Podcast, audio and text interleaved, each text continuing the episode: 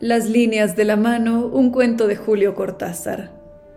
De una carta tirada sobre la mesa sale una línea que corre por la plancha de pino y baja por una pata. Basta mirar bien para descubrir que la línea continúa por el piso de parqué, remonta el muro, entra en una lámina que reproduce un cuadro de Boucher, dibuja la espalda de una mujer reclinada en un diván y por fin escapa de la habitación por el techo y desciende en la cadena del pararrayos hasta la calle. Ahí es difícil seguirla a causa del tránsito, pero con atención se la verá subir por la rueda del autobús estacionado en la esquina y que lleva al puerto. Allí baja por la media de nylon cristal de la pasajera más rubia, entra en el territorio hostil de las aduanas rampa y repta y zigzaguea hasta el muelle mayor y allí pero es difícil verla, solo las ratas la siguen para trepar a bordo, sube al barco de turbinas sonoras, corre por las planchas de la cubierta de primera clase, salva con dificultad la escotilla mayor y en una cabina